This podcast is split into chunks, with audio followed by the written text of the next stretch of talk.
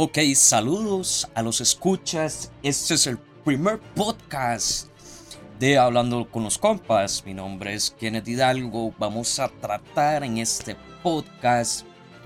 La idea de realizar estos podcasts es salir de la cotidianidad, de pasar un rato ameno, pasar un rato con humor. Vamos a tocar temas de noticias, actualidad. Y dicho esto, comencemos. Hoy tenemos un tema bastante interesante, que serían los riesgos, los consejos sobre el uso de Internet y las diferentes plataformas, ya que se han dado muchos casos últimamente donde básicamente personas están, están realizando estafas, están realizando delitos informáticos pero también esto se debe a que el usuario final, nosotros como usuarios de la red, también tenemos que tener una cierta responsabilidad sobre el manejo que le damos. Aquí vamos a tratar varios puntos. El primero, si bien sabemos en estos casi dos años el planeta entero ha pasado por una situación bastante difícil debido a la pandemia, esto ha aumentado el auge de Internet y la mayoría de necesidades que las personas deben. Hace un tiempo atrás, tener una conexión a Internet estable prácticamente era un lujo. En estos últimos, yo diría de 3 a 4 años, se ha convertido prácticamente en una necesidad. Ya que tenemos que contar con una conexión a Internet para prácticamente todo, comunicarnos, eh, llamar a nuestra familia, usarlo en el trabajo, a esto también se le suma la mejoría constante de los dispositivos móviles, computadoras.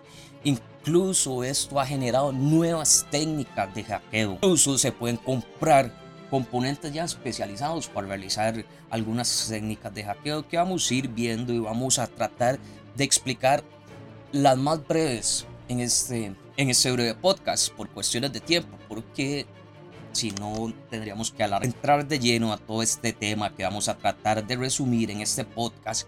Hay algunos términos básicos que debemos conocer y lo vamos a, los vamos a ir explicando. Dicho esto, comencemos definiendo qué es la palabra hackeo o hacking. El hacking o hackeo se define como las actividades que buscan comprometer los dispositivos digitales como ordenadores, teléfonos inteligentes, tabletas, incluso redes enteras hay que tener mucho cuidado porque hay varias técnicas de hackeo que no solo pueden aprovechar la vulnerabilidad de una persona o limitarse solo a explotar las vulnerabilidades de las personas. Tenemos que tener en cuenta que ya hay hackers que atacan a bancos, que son comunidades organizadas. Tenemos el caso Anonymous, eh, que es uno de los más famosos. También hay otros grupos en la red que se dedican a hacer esto esto también tenemos que vivirlo en varias ramificaciones para entender un poco el concepto de hacker. Está lo que es el white hacker, que es prácticamente la persona que se dedica a realizar pentesting a compañías. Ok, un pentesting es una prueba que se realiza para encontrar las vulnerabilidades, fallos o huecos que posea esa compañía. Eso hace un white hacker o básicamente un, un hacker blanco. Este, tenemos los, los gray hackers también. Los gray hackers son personas que no están en el lado bueno, pero tampoco en el lado malo.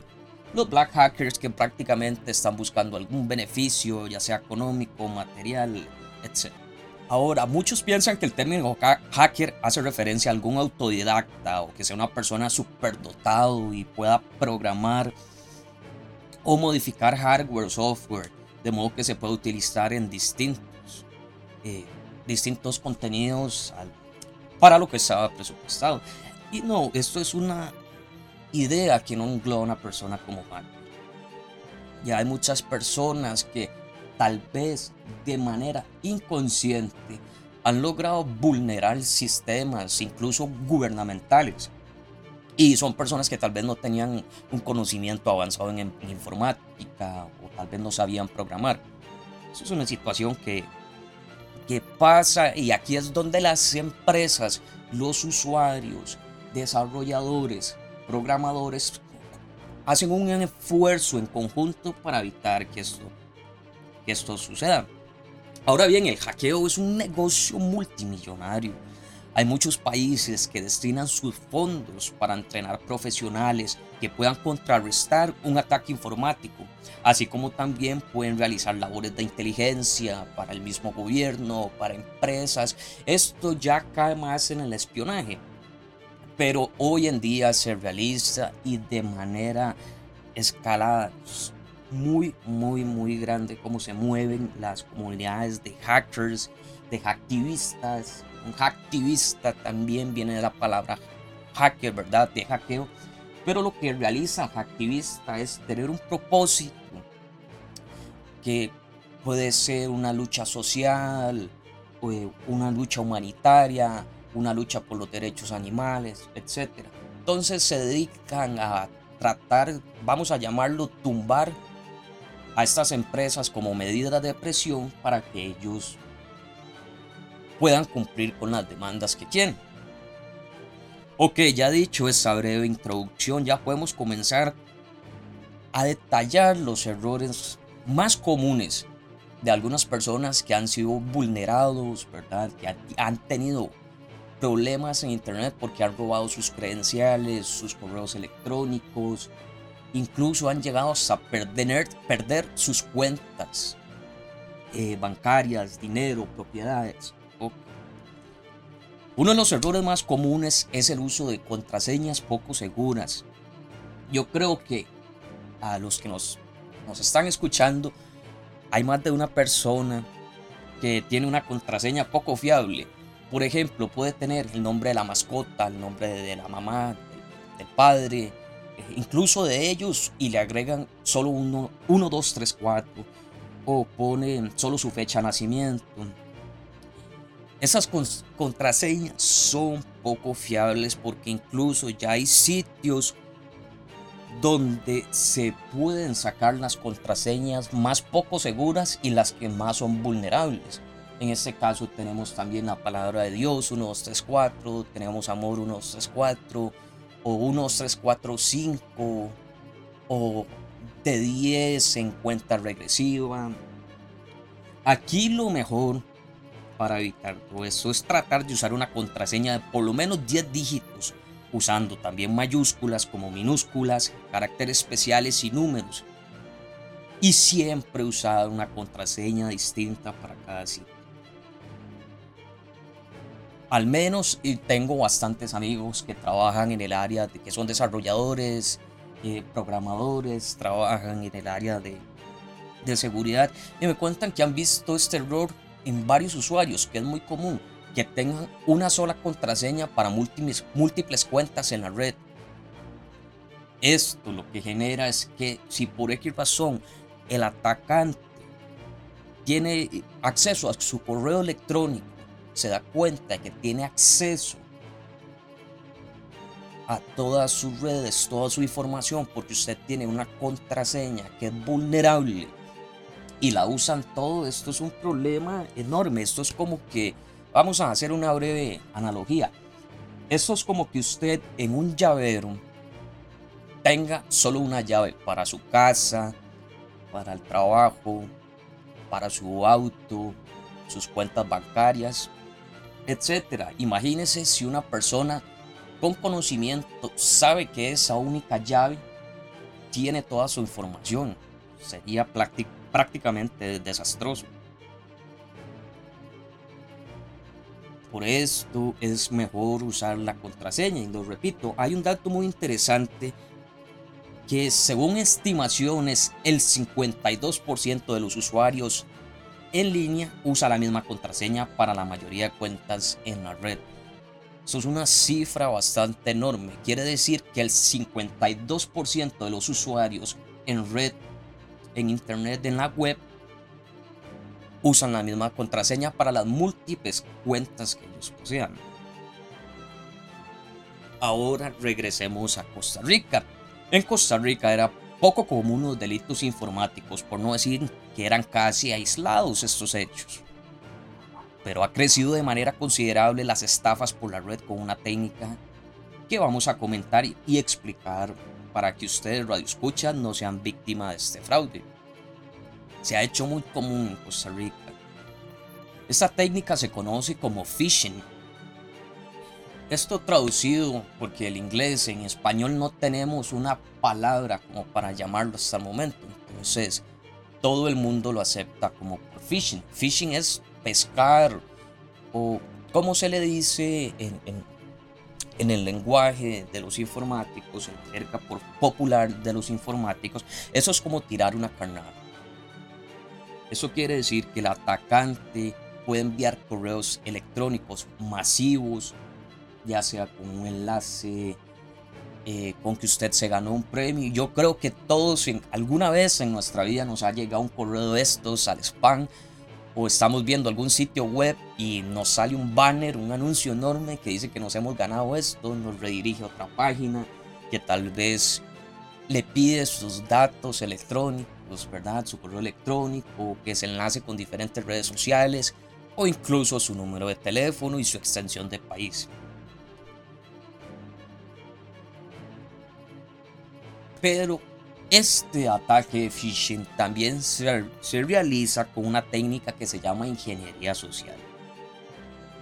Esto quiere decir, cuando hablamos de ingeniería social, es que el atacante ya tiene, o sea, ha pasado estudiando a su víctima, ya tiene un perfil más o menos establecido de tal vez los sitios que visita, los intereses que tiene, eh, las personas que conoce, dónde labora, ya él tiene, el atacante en este caso, ya él tiene la información necesaria para hacerlo caer en un phishing.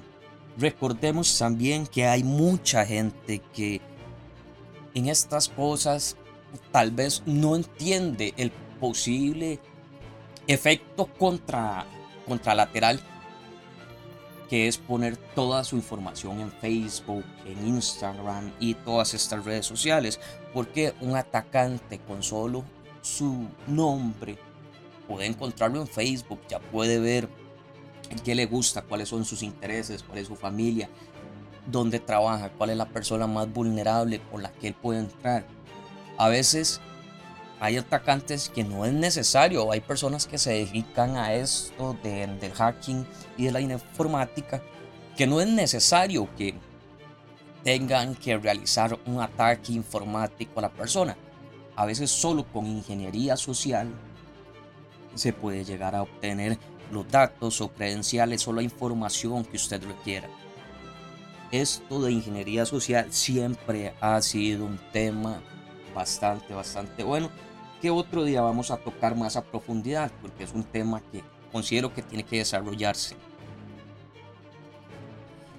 Ahora bien, vamos a hacer aquí un pequeño paréntesis. Vamos a dar unos pequeños consejos de cómo se puede prevenir uno de unos ataques informáticos, cómo cada persona puede tener una cierta idea sin conocimientos muy avanzados de informática para prevenir un, un evento como este.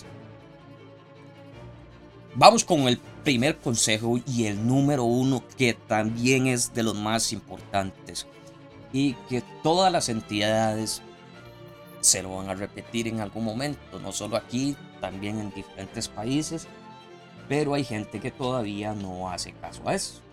Ok, el primer consejo es verifica la fuente del correo o del link que le han enviado. Aquí hay que hacer un pequeño énfasis. El banco como tal nunca le va a pedir información o que rellene datos mediante un correo electrónico Nunca responde a este tipo de preguntas y en caso de dudas lo mejor es llamar a su entidad bancaria y notificar el suceso para que demás usuarios sean notificados acerca de lo que está pasando. En este caso, en este primer consejo, lo que podemos y lo que estamos previniendo es caer en víctimas de un phishing o de un fraude a nivel económico. El phishing se usa también para diferentes métodos, robar cuentas de Facebook, Instagram, YouTube, a infinidad de cosas. Esto es prácticamente hasta donde la imaginación del atacante eh, llegue a pensar un plan para esto. Nunca ingrese a su banco mediante enlaces de terceros, esto como segundo consejo. Hay mucha gente que recibe publicidad de sitios y tiene que ingresar por un enlace de terceros. No, el banco nunca le va a pedir que realice eso. Vamos con el tercer consejo. Jamás realice transacciones bancarias o rellene datos personales desde una red Wi-Fi pública o desconocida. Ok, esto se da mucho porque ya hay personas y se ha demostrado que realizan operaciones bancarias desde sus teléfonos móviles, computadoras, tablets, desde una red pública o sin contraseña o incluso que no conocen. Hay un video muy famoso en YouTube de un hacker que es español. Eh, se llama, creo que el Chema Alonso, ¿verdad? Ya me acordé. Donde crea una red, digamos, desde su computadora en un aeropuerto para realizar un ataque que se llama eh, Man in the Middle, pero se llama ataque de hombre en el medio. Con este ataque, lo que demuestra es que la gente, si ve una red Wi-Fi sin contraseña, automáticamente se van a conectar a esa red. Es un problema muy serio ya que podrían obtener todas sus credenciales y usted no se daría cuenta de usted como usuario no se daría cuenta. También pueden eh, manipular su dispositivo móvil, ya sea Android o iOS. Y esto tampoco se a dar cuenta. Esto es un problema ya bastante, bastante común que está sucediendo, pero poco a poco la gente se ha dado cuenta y se les ha explicado y ha aprendido a tener esa cultura y ese, y ese cierto miedo a, a, conectarse a redes o a, tener, o a tener que enviar toda su información mediante una red desconocida. Cuarto consejo, verifique siempre en su navegador cuando ingresa a una página que tenga que poner sus credenciales. Credenciales le decimos a sus datos de acceso. Que siempre tenga las siglas HTTPS. Junto con el icono de un candado cerrado. Ok, esto lo que demuestra es que es una página segura. Quinto consejo. Estos ataques no son solamente dirigidos a entidades bancarias, también se usan en mucho en redes sociales, en PayPal, correos electrónicos y demás. En YouTube también se estaba dando una tendencia a crear esta especie de phishing para apoderarse así de esos canales que pueden tener 500 mil o un millón de suscriptores, incluso hasta más. En este caso, YouTube no puede, pues no se puede hacer responsable porque prácticamente usted está entregando sus datos. Aunque hay muchas personas que sí, ya hablando con los encargados de YouTube, con los ejecutivos, han podido recuperar sus canales de YouTube. Esto como quinto consejo. Sexto consejo y muy importante también, cambie periódicamente las contraseñas de sus cuentas para mantener la integridad de sus credenciales. Eso quiere decir que por lo menos no cada tres meses, cada seis meses trate de cambiar sus contraseñas por X razón que se hayan filtrado. También tenemos otra página que esa sí la pueden buscar en Google que te da le llega y le dice a usted si su correo, su correo perdón, ha sido ha sido manipulado o ha tenido acceso a terceros porque esto sucede mucho. Hay muchas, muchas personas que pasan con la misma contraseña durante años y ya no saben si esa contraseña es vulnerable. Número 7, el consejo, y una de las últimas, es ser prudente. Si presenta dudas o desconfianza, lo mejor es no realizar ninguna acción o buscar ayuda de un experto, una persona que tenga conocimientos en informática para que le pueda orientar. Hay muchas personas que dicen, no, esto no me va a suceder a mí porque yo tengo cuidado, no ingreso a sitios inseguros. Pero siempre está la posibilidad que suceda. Acuérdense que todo lo que esté conectado a internet, todo, todo es prácticamente manipulable. hay ciertos, ciertos dispositivos o ciertos lugares o ciertas páginas web que son más difíciles que otros, pero se los aseguro, todo lo que esté conectado a Internet es vulnerable. Como ven, con estos simples consejos podemos evitar ser víctimas de la sustracción de nuestros datos. Este es uno de los cientos de miles de, ataques que son realizados de manera global y simultánea. De hecho, las grandes potencias o grandes empresas, ¿verdad? Estos países primermundistas pasan en un constante ataque entre ellos.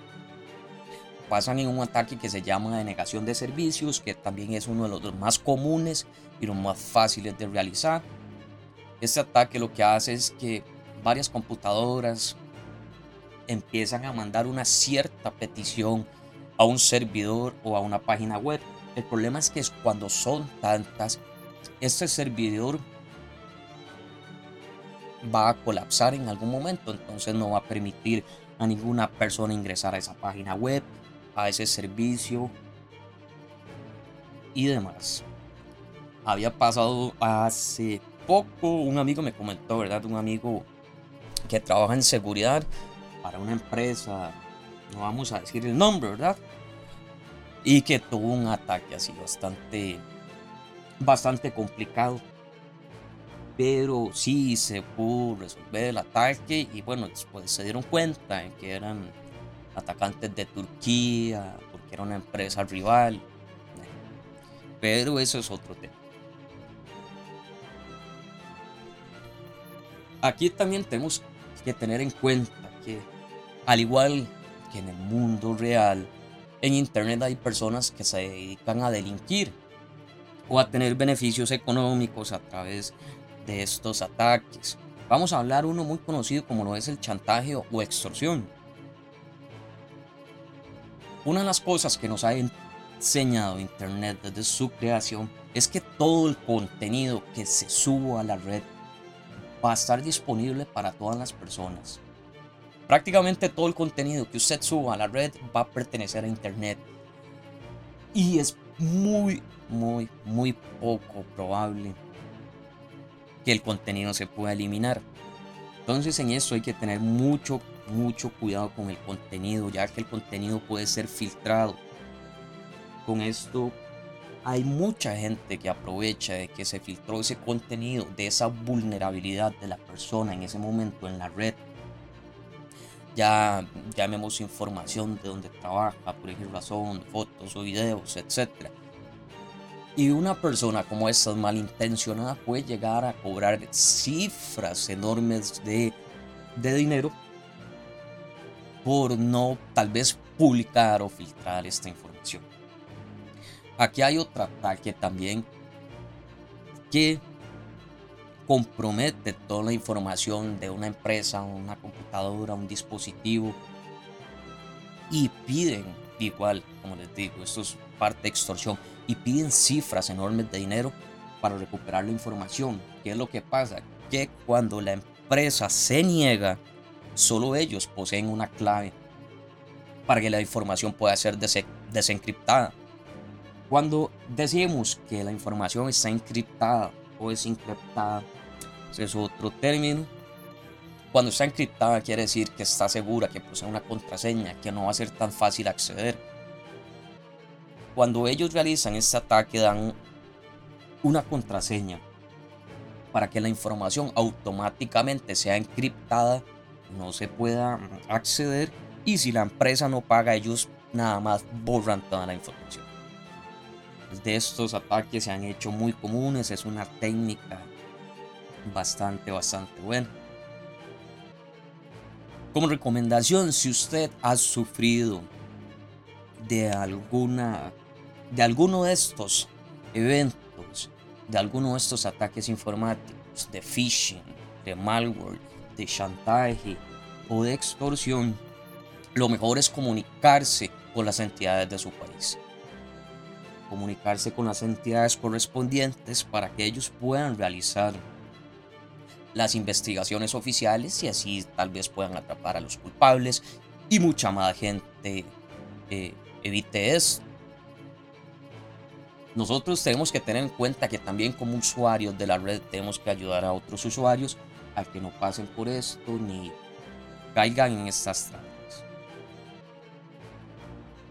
Ok, como ya vimos, también es prácticamente necesario, pero muy necesario, que el usuario tenga en cuenta estas sencillas recomendaciones para prevenir posibles inconvenientes. Son recomendaciones lo más sencillas, son muy resumidas, no se necesita conocimientos avanzados en informática para llegar a ellas.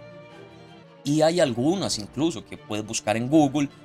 Ustedes las buscan en Google y les van a aparecer cientos de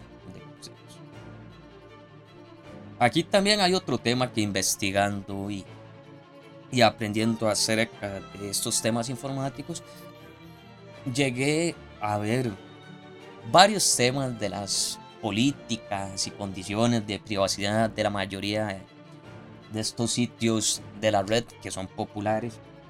Y la verdad me causó un poco de, un poco de asombro. Que creo que hay mucha gente que no los lee y desconoce esto. Entonces me tomé la libertad de buscar la mayoría de términos y, perdón, condiciones y, sí, y términos que la gente o que la mayoría por lo menos pasa por alto en los sitios más populares. Y se los aseguro, el resultado no deja de asombrar. Comencemos. Facebook. Facebook es tal vez la la que más incomodidad presenta y tal vez por la que la mayoría de usuarios han dado han decidido darse baja de esta red o renunciar a ella. El por qué, como se los dije, es impresionante. ¿Sabía usted que todos los datos, fotos, videos, información en general pasa a ser propiedad de Facebook? O sea, esto quiere decir que la información suya va a ser almacenada. Usted, si va a eliminar una foto, un archivo, no va a aparecer visible en, su muro o en su cuenta, pero sí va a quedar en los servidores de Facebook. Y van a quedar ahí almacenados hasta que Facebook, entre comillas, consideren que es conveniente usar su información. Nota aclaratoria.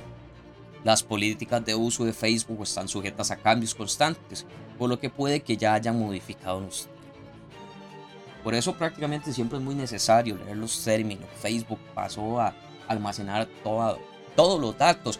De hecho, habían tenido un escándalo hace poco muy grande acerca, porque cuestionaron a, a Mark Zuckerberg, el creador de Facebook, que qué hacían con esa cantidad de datos que estaban almacenando de los usuarios. Entonces se fueron a juicio, tuvieron que explicar otro caso que vamos a tener, la verdad, en, estos, en este podcast. Les recordamos el podcast hablando, charlando con los compas. Vamos a tener distintas interacciones también con los escuchas. Muy pronto vamos a tener un canal en YouTube vamos a tener nuestra una página en las diferentes redes sociales para que se puedan comunicar con nosotros en caso de que quieran que toquemos algún tema, expliquemos algún tema, o si tienen dudas o quieren saludos o si tienen también curiosidad de profundizar más en el tema, se les puede orientar de esa manera. Ok, seguimos viendo los términos y políticas. Tenemos a Google Sabemos que Google es el buscador por preferencia de los usuarios. Pero ¿sabían ustedes que toda información que Google obtenga de nosotros puede ser usada para cualquiera de sus servicios? Esto es algo bueno para mejorar sus búsquedas y adecuarlas a nuestras necesidades, pero también la utilizan para enseñarnos publicidad adaptada a cada uno de nosotros. Básicamente, al aceptar estos términos o condiciones de uso de datos, les estamos dando permiso para almacenar todos nuestros datos y usarlos según les convenga. A todos nos ha pasado alguna vez que realizamos una búsqueda en Google de X producto que queremos o un servicio. Nos olvidamos de eso, lo vemos y nos olvidamos de eso y seguimos nuestra vida cotidiana. Cuando de repente podemos estar en Facebook o en YouTube y nos sale un anuncio con lo que buscamos relativamente hace poco. Eso es porque Google nos trata de ofrecer esa publicidad a nosotros por las búsquedas que realizamos.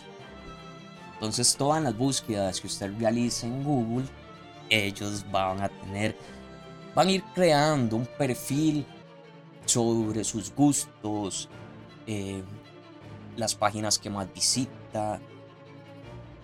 Y con esto se puede crear un perfil psicológico de cada persona donde puede estar almacenado en los servidores de ellos y pueda ser usado según ellos les convenga o lo crean necesario. YouTube tenemos a la gran estrella de videos. YouTube es un, posiblemente la plataforma más grande de videos en la red. Y YouTube lo hace de manera similar a Facebook. Hace que con tu información YouTube tenga todos los videos que subimos. O sea, ellos van a almacenar todos los videos que usted suba a esta plataforma. Tienes la opción de borrarlos, pero YouTube se reserva el derecho a retenerlos, aunque no reproducirlos. O sea, ellos los pueden almacenar, los pueden tener, pero no van a poder mostrarlos ni los van a poder reproducir. Simplemente van a estar ahí almacenados. Cuando ellos no lo, lo consideren necesario, los pueden eliminar o los pueden poner a reproducir. Como les dije, también esto, hay muchos videos que YouTube ha tumbado, por decirlo así, los ha bajado. Y otros usuarios vieron el video, lo descargaron, lo volvieron a subir y se crea una cadena. Por eso el contenido en Internet siempre va a estar ahí, para siempre. Seguimos con otra, la del famoso pajarito Twitter. De manera similar a lo que Facebook hace con su información, también lo hace lo hace Twitter, aunque de una... Twitter tiene aquí una, una estrategia de mercadotecnia muy buena. Porque Twitter es una red social que sale muy bien en las valoraciones realizadas sobre su política y de términos y condiciones de uso. Ellos hacen esto, escuchen eso muy bien. Ellos se, se, se reservan el derecho a cambiarlo sin consultar a sus usuarios.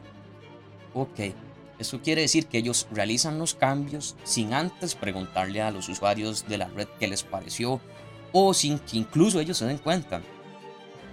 Con esto ellos se reservan un as bajo la manga por si en un futuro quisiera poseer los derechos de nuestros tweets o fotos como lo hace Facebook. Y estos son algunos por mencionar los sitios populares de la red, incluso hay más que pueden, hay sitios de juegos que pueden recopilar también tu información. Eso es solo un poco la información que estamos brindando al ingresar a alguno de estos sitios. El tema es extenso y demasiado. Acá solo tocamos una de las muchas cosas que Internet sabe acerca de cada, de cada usuario. Pero como como vimos, con un uso adecuado de la red podemos evitar estos posibles inconvenientes de manera sencilla, para que podamos estar más seguros que el contenido que publicamos, incluso que compartimos eh, con los demás, va a ser productivo y bueno y muchas más personas no van a poder, no van a, no van a tener que caer en esto. Explicamos también ya, bueno, estas situaciones hay que hacer un énfasis también en esto. Sabemos que cuando Internet ingresó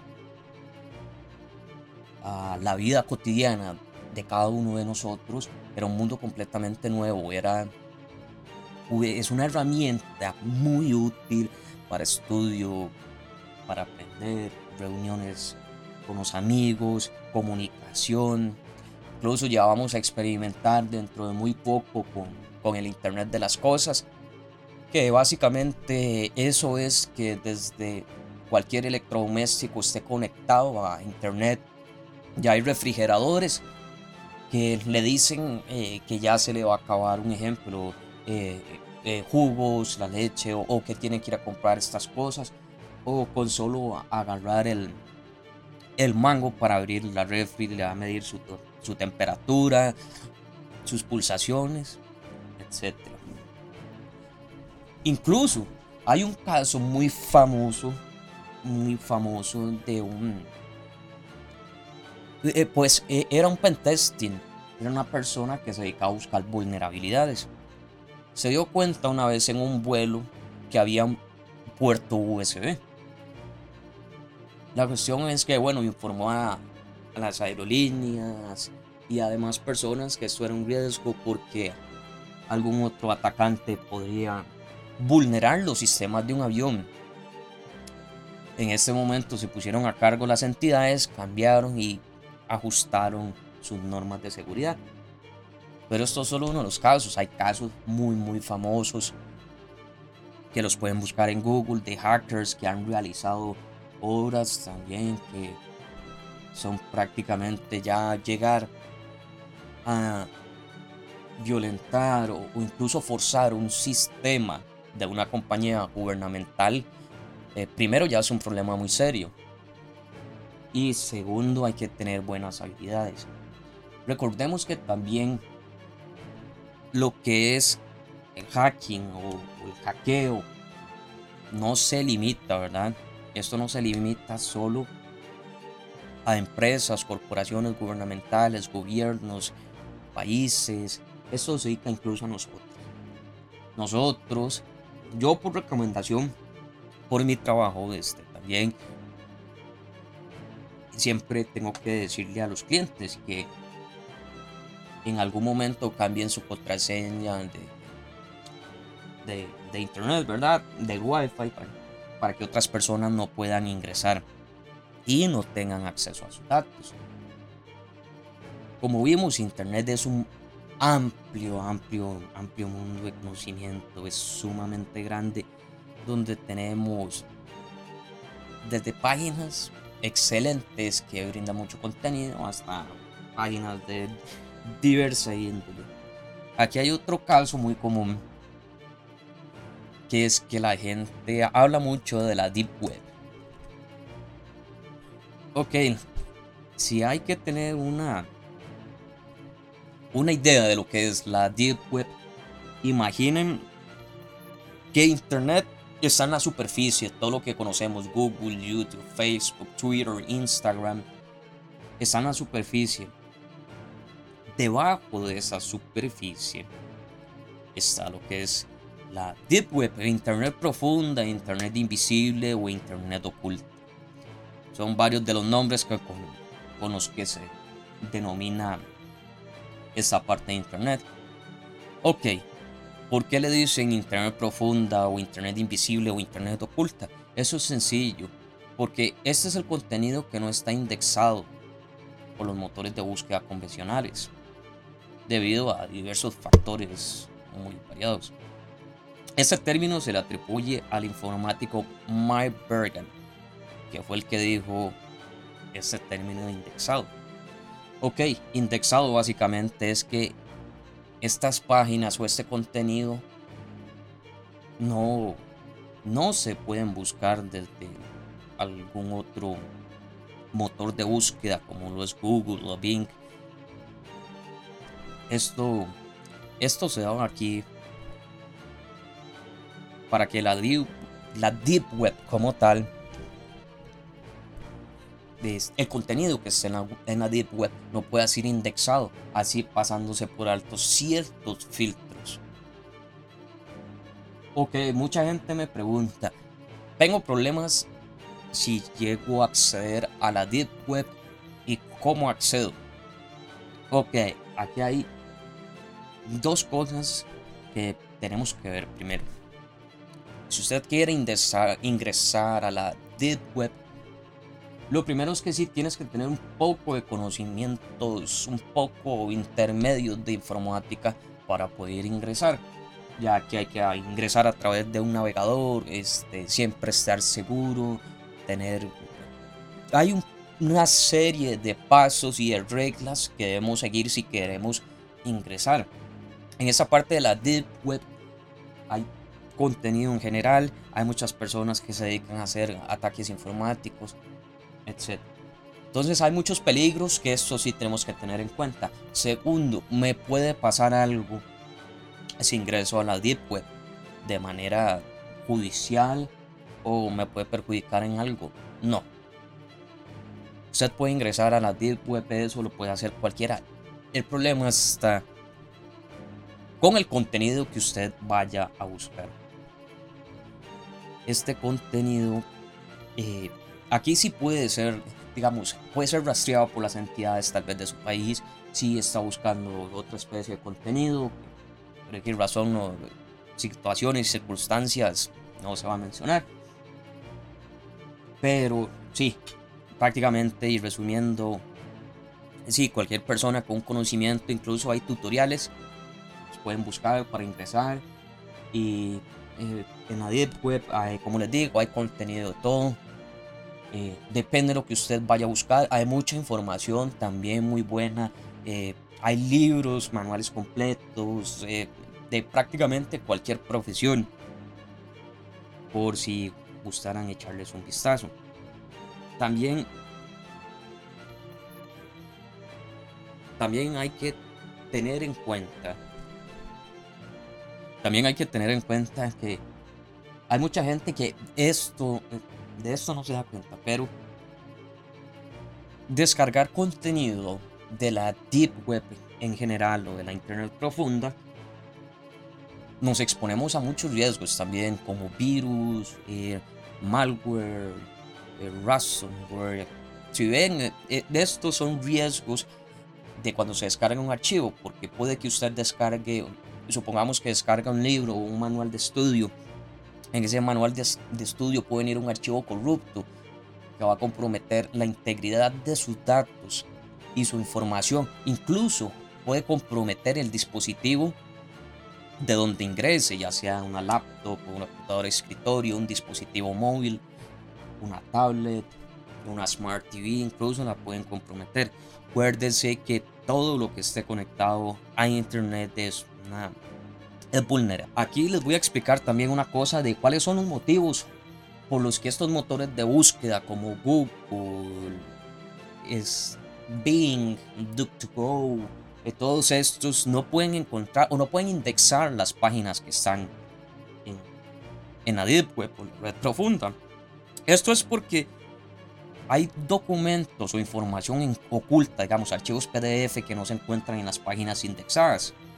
Tal vez listas de datos no públicas, sobre todo los, los cibercriminales. Digamos, aquí también esto es otra gran parte de Internet donde se mueve mucha información, al igual que Internet. En la Deep Web también se usan para los cibercriminales en general, para compartir datos, compartir información, compartir futuros proyectos o organizarse para crear un, hackeo compartir vulnerabilidades o métodos. Hay mucha gente también que se dedica a esto, lo pueden buscar a vender es bases de datos enteras, básicamente con tarjetas de crédito a precios de dólares, a un precio mínimo. Esto lo usan otras personas para realizar ya fraudes y detalles. Y detalles que vamos a ir explicando en, en una serie como de tres podcasts diferentes sobre los, los usos, ¿verdad? Y los posibles riesgos de Internet. Ok, también otro motivo es por la web contextual. Eso quiere decir que son páginas cuyo contenido varía dependiendo del contexto. Por ejemplo, la dirección IP del cliente, de las visitas anteriores, etc. Hay lugares a los que usted no puede ingresar por su IP. No sé, bueno, las personas que tienen una cuenta en Netflix sabe que Netflix hace un tiempo había puesto una, un término o condición que por su IP usted solo iba a ver el contenido que estaba permitido en su país. Entonces, digamos, hay series, hay películas que usted no puede visualizar en Netflix por, su... Ok, también tenemos contenido dinámico. Esas son páginas dinámicas obtenidas como respuesta a parámetros. Por ejemplo, datos enviados a través de un formulario. Algo tan sencillo como un dato un formulario puede estar ahí almacenado. Ah, aquí tenemos otra porque aquí también tenemos que por algo, o sea, no se pueden buscar las páginas porque tal vez son páginas con acceso restringido. Eso quiere decir que son páginas con contraseña o con una serie uno o más captcha. Captcha lo que sabemos, ¿verdad? que sabemos de captcha es ese famoso botón que dice no soy humano o salen varias imágenes que, hay que marcarlas, etc. También tenemos un contenido que está oculto de manera intencionada, como lo es el software. Ok, cuando tenemos oculta esta información, para que me entiendan bien, solo podemos ingresar mediante un software o un programa, una aplicación requiere un protocolo específico para acceder. Aquí tenemos varios ejemplos, como lo es el Tor o el Freenet, que son software para ingresar a ciertas páginas de la Deep Web o si no a la mayoría de la Deep Web. Y es prácticamente un navegador como, o un buscador como lo, es Google. Aquí vemos como son algunos de los motivos, ¿verdad? Que tenemos en en la, en lo que es la, la red oculta, ¿verdad? Porque aquí esto es, es como les digo, esto es otro mundo, es un tema muy, muy, muy profundo. Y es que el, el problema es que es muy amplio y hay muchos conceptos que lamentablemente por el tiempo no pueden ser explicados.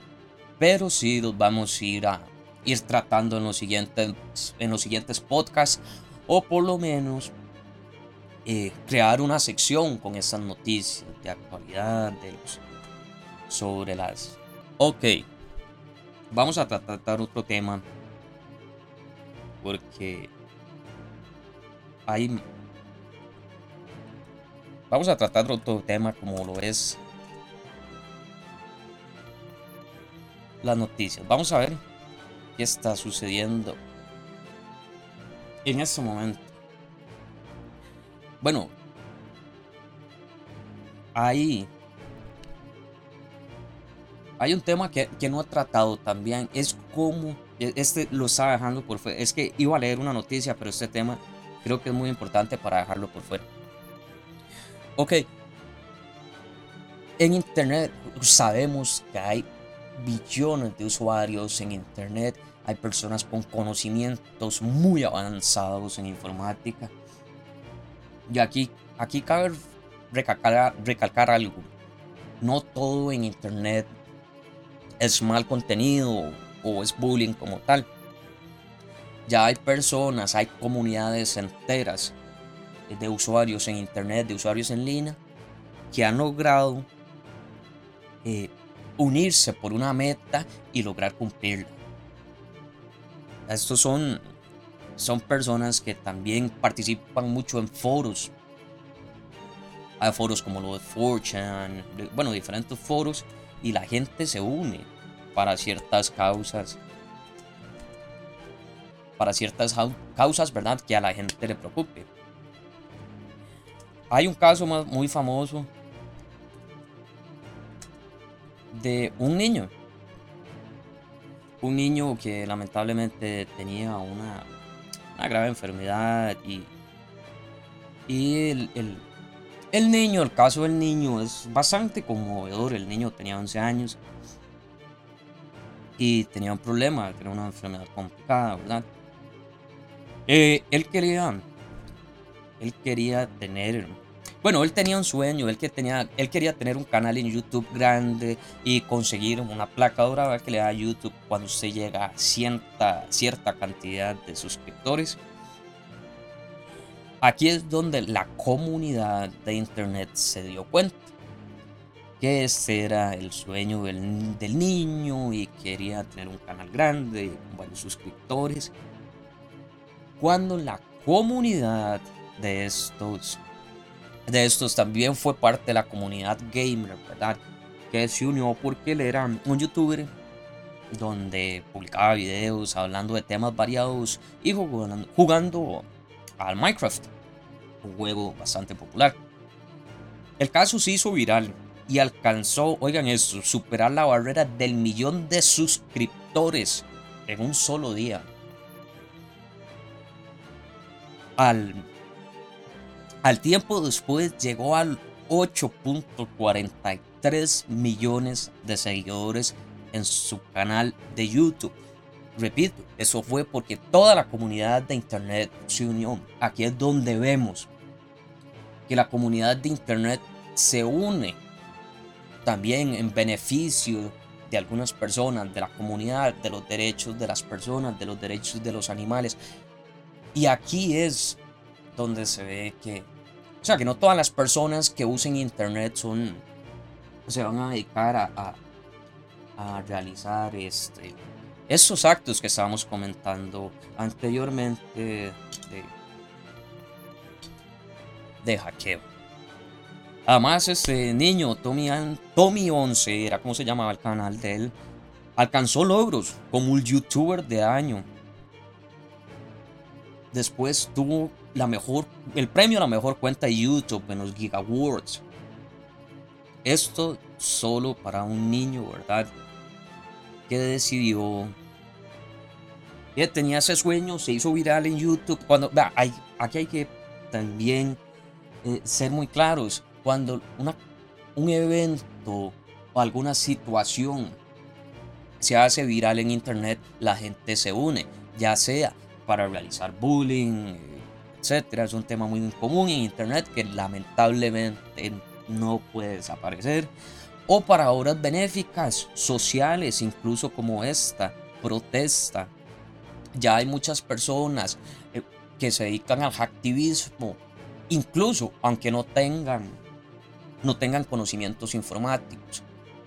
Porque si bien sabemos y salir a protestar a las calles, pues sí genera, este, eh, hay mucha gente que, hay muchas personas que han generado este, cambios muy positivos por las protestas que realizan. Pero ya aquí pasamos a niveles mayores porque estamos hablando de un grupo de personas que comparten tal vez una misma ideología, y que pueden poner de cabeza incluso un país eh, mediante el hackeo. Ok, imaginen esto, que imaginen este caso. Hay un grupo de personas que, que no quieren que tal vez en algún lugar del planeta haya alguna planta nuclear que funcione. Imagínense si estas personas mediante internet burlaran todas las barreras de seguridad de esta planta nuclear y tuvieran control sobre el sistema. Esto sería prácticamente una tragedia. Eso sería un problema enorme. Por eso las empresas, las compañías, los países ponen mucho énfasis a que la gente sepa de esto, ¿verdad? Y tenga esa cultura para que así no, no pasen esto. También aquí lamentablemente tenemos otra situación, como lo es el ciberterrorismo. El ciberterrorismo es, como les dije, puede ser desastroso, desastroso. Una persona que tal vez tenga una idea, ya sea política o de alguna otra índole social o alguna causa, puede básicamente caer en el ciberterrorismo.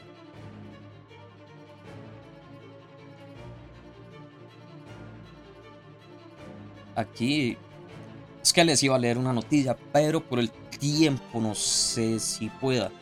Voy a hacerlo de la manera más más, más resumida posible, ¿verdad? Porque la noticia sí va a ser un poco larga, pero por el por el tiempo, porque ya vamos casi a finalizar el podcast. Pero, no, no. Ok. Bueno, pues ya saben, mi nombre es Kenneth Hidalgo, soy locutor de este podcast. Como les dije, vamos a ir tratando diversos temas de actualidad, noticias. Vamos a tener también un poco de humor, vamos a tener un poco de entrevistas con varias personas para que nos cuenten diversas situaciones. Como les dije, en ese podcast ustedes también pueden enviarnos sugerencias de que quieren que cambiemos, eh, si tienen alguna duda, si tienen algún saludo, si quieren tocar otro tema o si quieren que profundicemos en algún tema, con gusto lo vamos a hacer. Pueden comunicarse también al correo electrónico hidalgok880 arroba gmail.com. Lo repito, hidalgo k 880 arroba gmail.com. Esto fue una breve explicación de lo que es Internet, de los consejos que pueden tener. En el siguiente podcast vamos a tener un contenido que creo que va a ser bastante bueno, va a ser bastante provechoso. Y creo que vamos a tener que dividirlo en dos programas. El siguiente tema del podcast, porque va a ser muy bueno. En fin, espero les haya gustado. Poco a poco vamos a ir tratando de mejorar eh, tanto como el audio, como el contenido y vamos a irlo variando y también vamos a irnos enfocando en los escuchas. Como les dije, muy pronto vamos a tener canal de YouTube, eh, en Spotify se van a subir los podcasts, van a tener diversas opciones para escuchar. Me despido, muchas gracias que hayan tenido, eh, que hayan sacado parte de su tiempo y hayan tenido ese tiempo en sus vidas, en esos momentos tan ajetreados para nosotros eh, para escuchar este, este podcast número uno. Muchas gracias, que tengan buen día y ya saben seguir esos consejos, tratar de explicarle a la gente también esos consejos. Yo, por ejemplo, en mi caso se lo explico mucho a, mis padres estos consejos para que los tengan en cuenta, mi hermano y mis amigos. Entonces, si seguimos todos, todos estos consejos sencillos, vamos a tener una, una vamos a empezar a generar una cultura y una especie de educación a la hora de usar Internet. Esto es muy bueno, beneficioso. Espero les haya gustado. Mi nombre es Kenneth Hidalgo. Este es el podcast charla, hablando con los compas.